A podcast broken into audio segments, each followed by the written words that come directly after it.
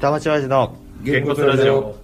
この番組は東京下町在住の親父たちがゆるくおしゃべりするラジオですこんにちは福田です飯島です松畑です朝日ですちょっとね、ネタがね、一個、会社で教育があって、会社で教育教育、社内教育社内教育があって、で、その中で、とある問題が出たんですよほうほ。うで、それがね、問題の内容が、お父さんとお父さんその子供供が交通事故に遭った。んで、お父さんは亡くなりました。はいで、子供が病院に運ばれました。はいで、病院の外科医がその子を見て、うんあ、私の息子だって言いました。うんじゃあこの外科医と子供の関係は何でしょうっていう考えられることを言ってくださいっていうあ知ってるかもね、うん、外科医とその病院に運ばれた子供、うんこの関係性は何かっていうのを私の子だって言ったのそその子にうその子にね、うん私の息子だ、私の息子だって言ったのうん、お父さんのは義理の父これだからええっとまずさ先に聞まいずてねみたいのは、こうれんちゃんとした、えっとね問題これねな謎謎みたいな謎が謎ではないね実は言うと答えはないんですこれああそうなんだ正解はないんだけどうんあることを気づかせてくれるような問題なのね、あることを、うん、だからあんまり深く考えないでいいのああだかだらからパ頭にッと思い浮か浮かんんだだここととはは何何ですかっていっうてことはは、うん飯島さんの答えも一つ答えってこと、あまあまあもちろん、うんってことなんだね、だからまず親子で交通事故があってお父さん亡くなったまたその話はつ連れ子だったとかっていうのが大前提にあるわけだからまずお父さんは死んでる前提に話は進んでて、で子供が運ばれたところの外科医が私の子供だって言ってることは第二のお父さんが現れたってことですよなねるほどね、うん、でこれね、うん9割くらいはうんそういうふうに考えるんだけど、うんうん残りの1割どう考えるかっていうと、うんその外科医っていうのはお母さんでしょっていうなるほどああなので外科医がこの問お題父さんとはは言ってないのかそうこの問題のポイントは外科医って言ったらパッと男だって思い浮かべおお父さんとるなるほどそれは盲点だった無無意識バイアスって言って、うん無意識にそういうふうに思っちゃった例え盲ば点だったネイリストとか言うとあ女の性だ若い女性だねってつい思っちゃうのと一緒でしかもさ、うんこの子はお私の子だっていう、かっちゃんが言えばお父さんっぽく聞こえちゃうもしちろんね,、うんねただその講師は女の人だったからねバイアス入ってるわバイアスだね、うん、そうそうそうそう、うん、ああーと思ってさそれなるほど聞いねそうかそうへた時に、ーかああ盲点だったねでも勘のいい人だったら気づくねなるうんほどあそうだね、うんうんだからそういう思い込みとか、そういうのがなければ、うんあじゃあお母さんなんだねってお母さんいが向う,、かいだったねうん、そこうれはいうなんでやったのそんなそれねダイバーシティのねなるほどやっぱそういうことかそううん多様性多様性もあるしだからあとは結局まあ、差別しちゃってるようなことがあるんじゃないかもうみたいな無意識のうちにそういうふうにね差別して例えば障害者の人にはなんとかできないだろうとかね勝手に思ってそういうことをなんかさせないとかねうんそういうのはダメだよねっていうそういう教育なんだけど今教うんうん育じゃなくてななんかなんかでなんかでな言んいかまでし話すたねよねさすが大手違います なね僕らはねうん零細企業零細企業にはそんな ね、まあ、あの偏見ばっかですよそんなほら そこじゃないそれは無意識にバイアスかけちゃダメですねそこの話なるほどああーれうはんちょっとね教育でああと思って目から鱗だね、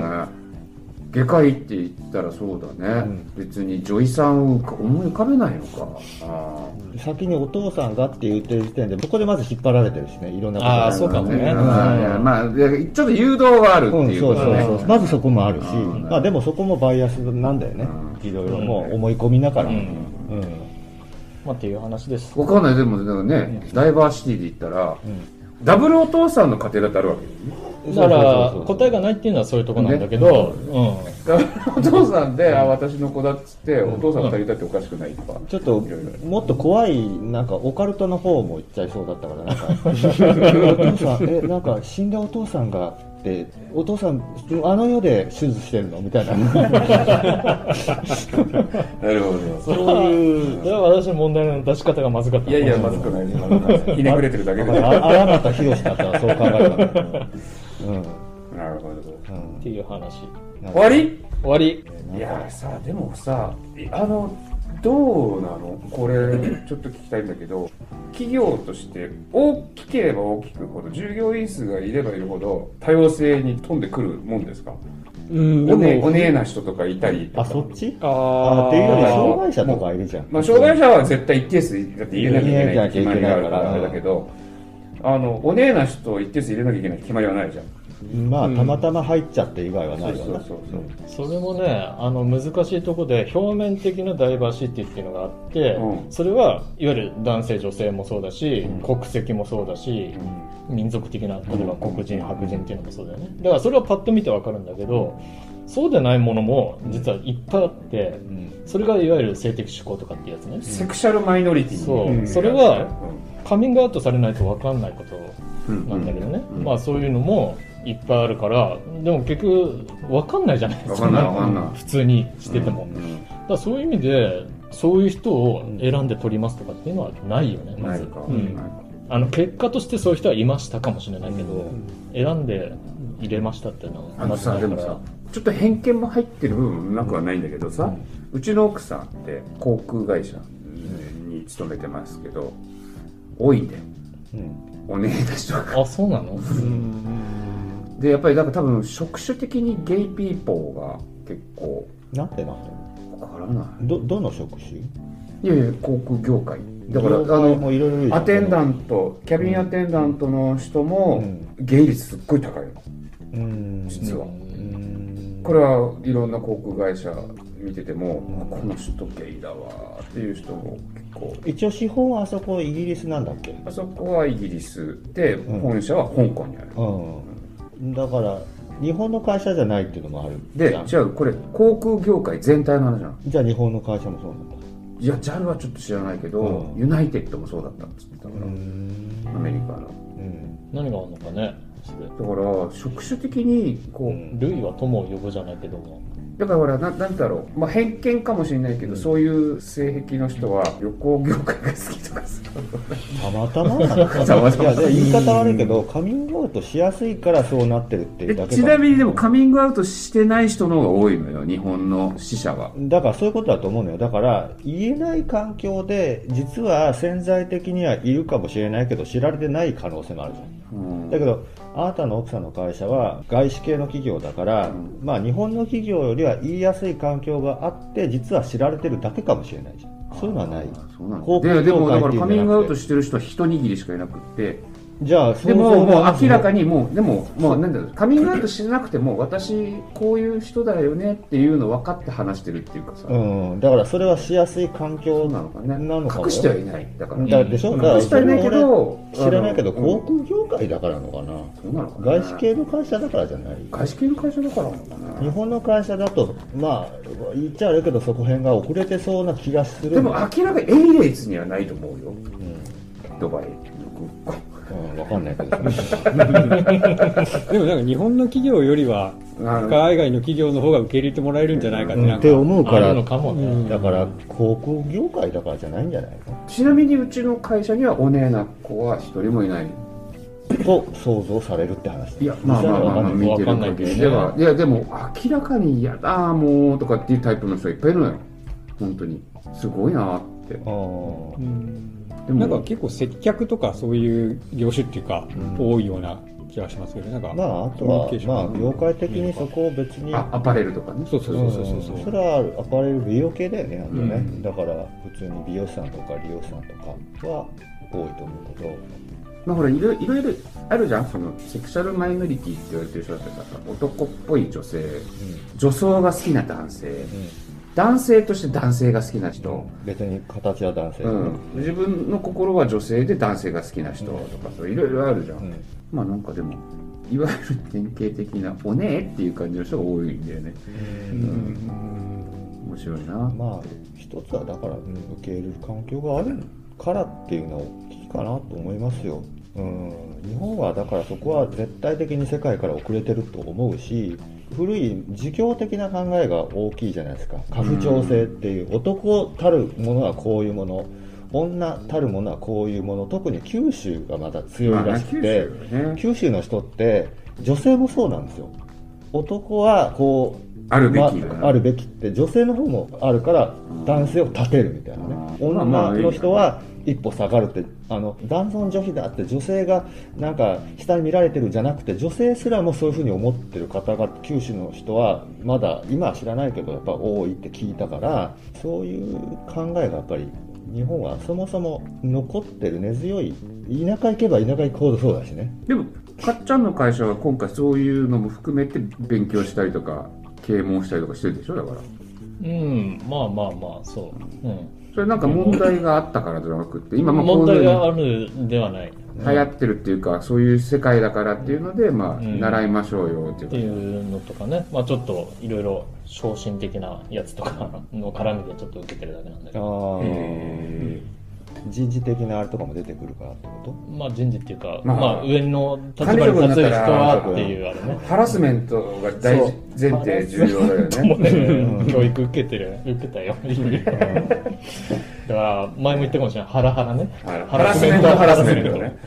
ハラスメントで訴えるぞっていうハラスメントね。部下の方が天ね才バカボンだよねうん。反対の存在だよすげえよでもそういうダイバーシティとか LGBTQ とかその辺の研修は3年ぐらい前からなんか多くなりましたね、やるんだ年ダイにバーシティ年に1回はその e ラーニング受けようみたいなあそうそうちゃんと受けたかどうかチェックされてみたいな、すごいねそれ実際受けてみてう、んほうなるほどそうなんだ知らなかったなのかうんいやなんかそう言われてもなあなのか違和感感じるなんかなんかこうそこら辺のギャップとかってあるもんまなあ、んあでんま違和感とかは感じないですけど、うんまあ、基本そういう人がいる前提でうんいましょうねみたいなよんうなことが多い多いっていうかすかうんそういう特別な世界の話じゃなくて、あなたの周りにもいるかもしれないけど、そういう時はこうしましょうねとか、うんそういう系の話なのでまあでもおかしくないんだろうなっていうのは改めて思いままあ、す、言い方は悪いけど当たり前に思ってる人からしたらわざわざ言われなくてもなあの人もいるだろうしういんやでもささっきのうんあれじゃないけど無意識バイアスっていうのがやっぱりあって知らず知らずに傷つけてることって多分あるんだろうなと思うよ、うんそれはある俺だって結構福ちゃんのこと傷つけてるかうもんしそれれない、はわざ